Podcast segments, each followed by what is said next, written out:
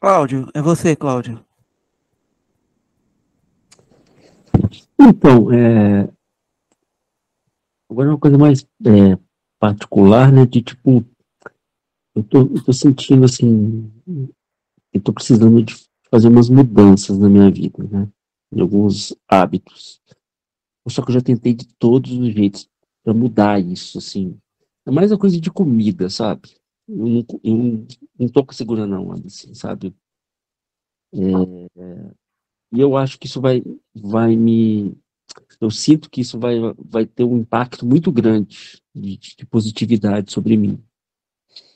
Só que eu não consigo, assim, o negócio é, porra, o negócio é muito, muito forte, assim. Moço.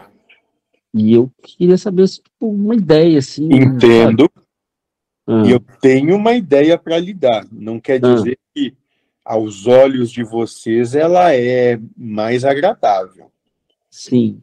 Você, nesse momento, de acordo com as situações que você está vivendo e com aquilo que você passa e como passa por elas, o que você pode fazer é mudar um vício por outro. Uhum. Mudar um vício por outro. E é possível nesse momento.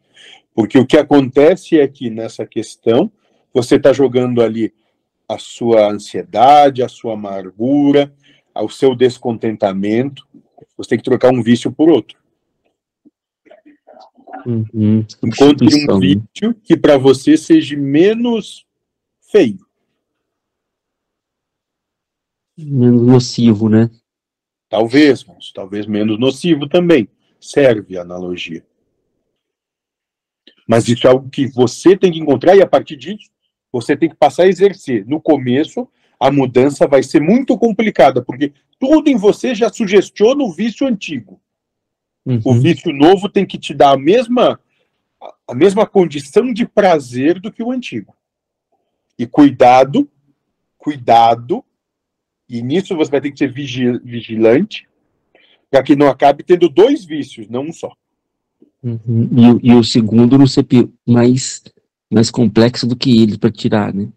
Isso, moço. Aí você tem que ver com o que você tem condição de melhor lidar. Uhum. Não valeu.